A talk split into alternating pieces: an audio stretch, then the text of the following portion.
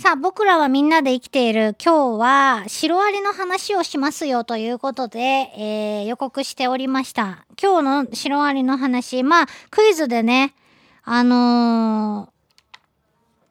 ー、王様がいるのは誰だっていうことでね、紹介しました。えー、シロアリは、女王アリだけじゃなくて、えー、王様アリもいるし、副女王アリもいるし、副王様アリもいるんですね。面白い生活をしています。で、えっと、まずシロアリの予備知識というか前知識としてですね、シロアリはアリじゃないよっていうのはさっきもちょっと言いましたが、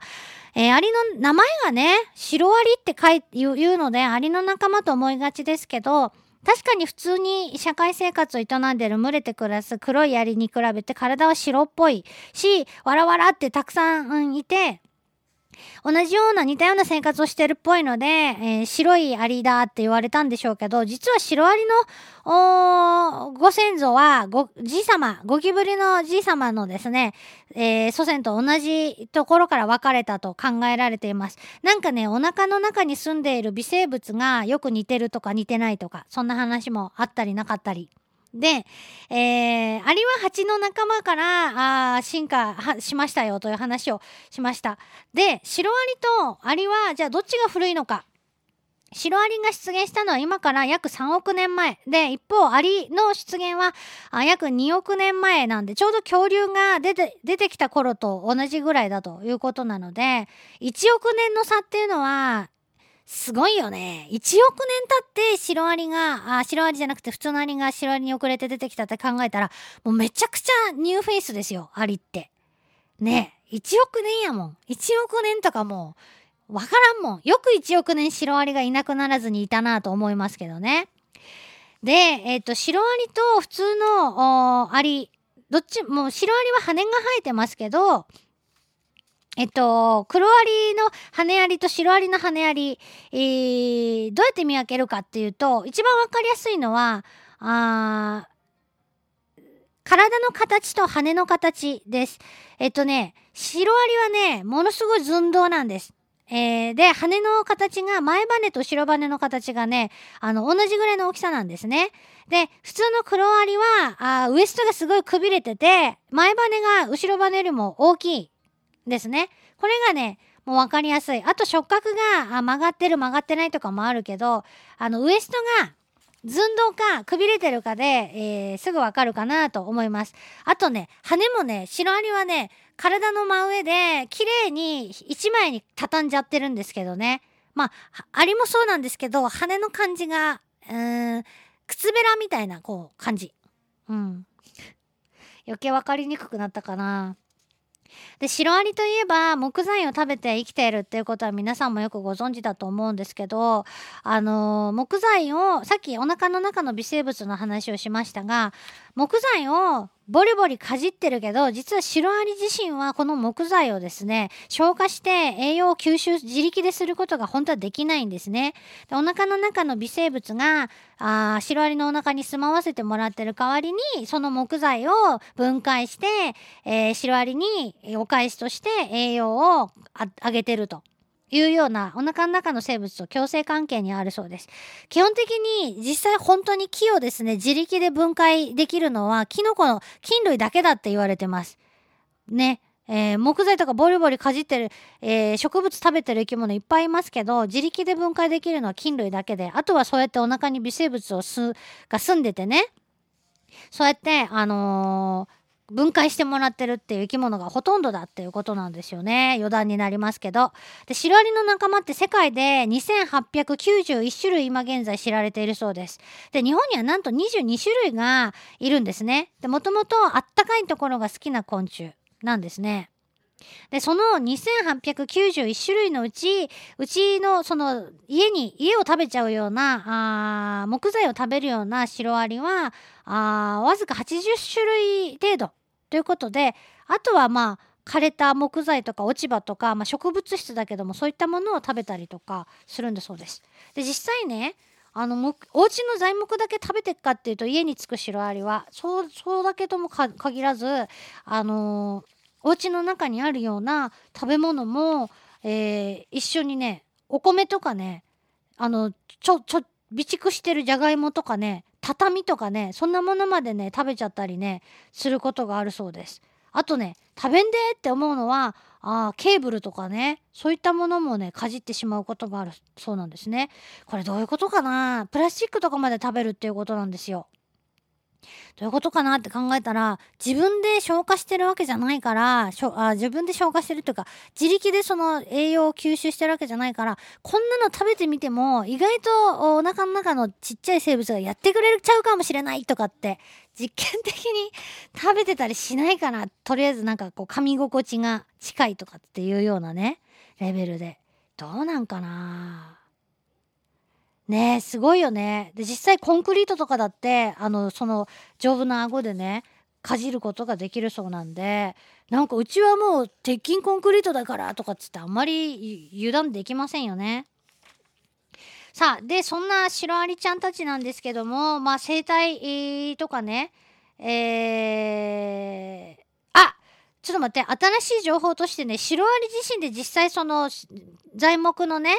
えー、木のね、セルロース、木を形作っている、まあ、成分ですけど、これを分解、消化もできるっていうのもね、分かってきたんだそうですよ。今更だけど。だけど、腸内にいるやっぱ原生動物、微生物の助けはね、絶対必要みたいなんですけどね。そういう新しい情報が今、今目に飛び込んできました。えー、ということで、あの一応そこはちょっと訂正しておきたいと思いますが何やろうそれ進化してきてるんでしょうか？知られていなかっただけなんでしょうか？で今日は悪いイメージのなんかうちを食べちゃうイメージの、えー、そういうシロアリの側面ではなくすごい自分たちで家を建てちゃってるアフリカのサバンナに住むねシロアリの話をしたいと思います。まあいろんなあところに住んでるシロアリ世界中に住んでるわけですがあったかいところを中心にね。あのね、すごい家を作る。家というか塔を建てるんですね。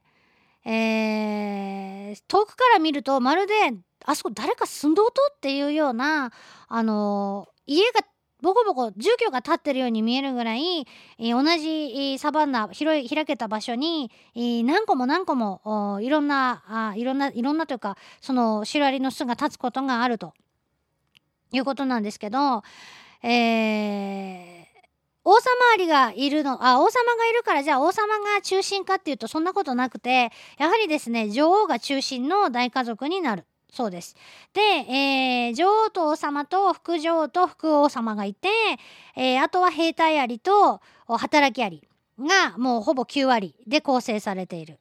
で、えー、お家は何で作るかっていうと口で噛み砕いた木片と土を唾液で固めて巣を作っていくそうなんですけど一つの巣に、えー、200万匹住んでる。200万匹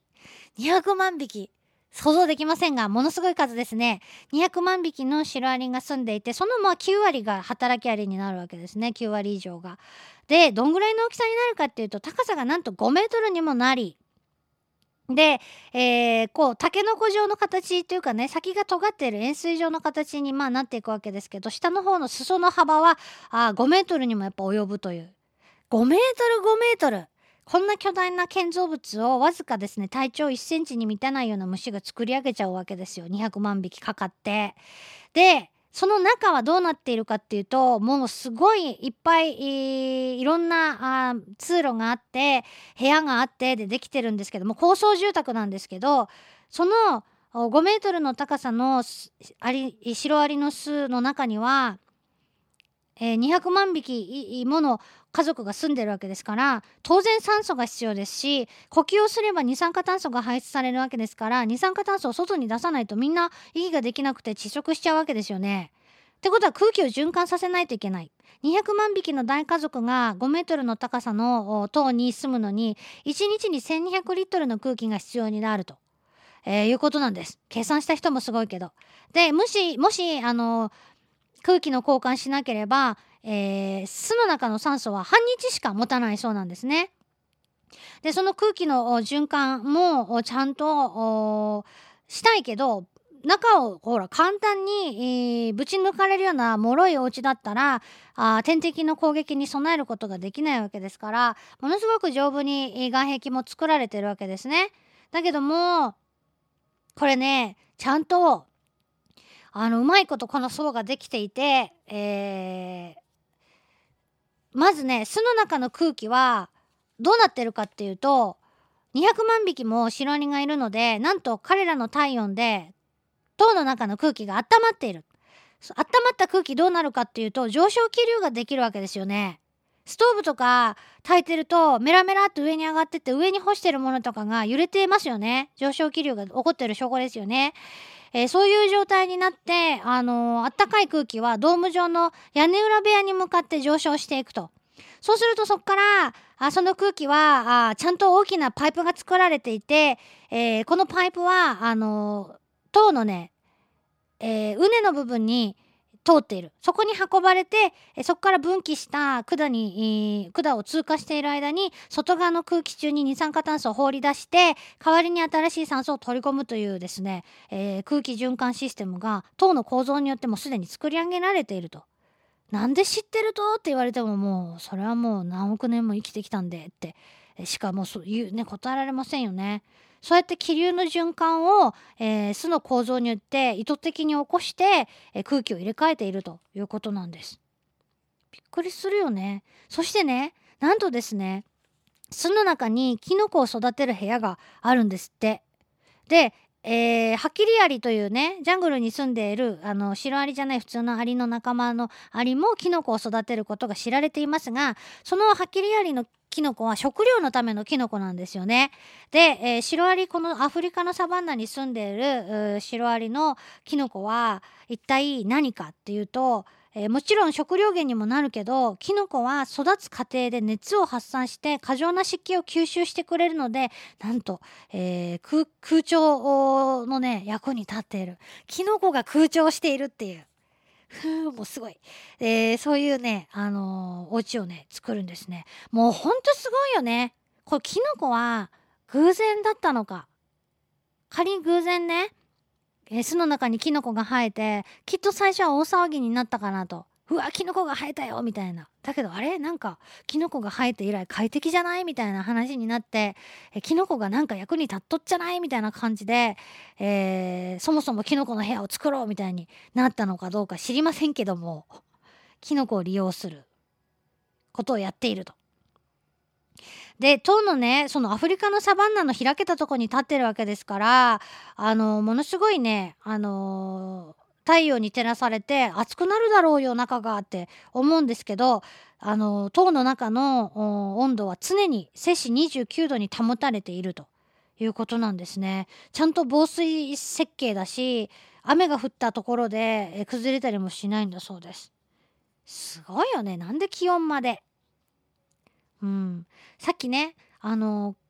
200万匹の熱で上昇気流が起こってって言いましたけどあのえー、昆虫の体温でって思うかもしれないですけど昆虫って意外とやっぱり体温が思ってる以上に高くてねえー、蝶々とかだって30度31度ぐらいまで体温を上げて飛んでるっていう、まあ、種類によってはですけどね話もあるし意外と変温生き物ですけど私たちと近い体温まで上がってる活動活発にね動いてる時は30度を超えてることの方が多いわけなんで200万匹も集まれば確かに上昇気流も起こるだろうなということはね想像に難くないわけです。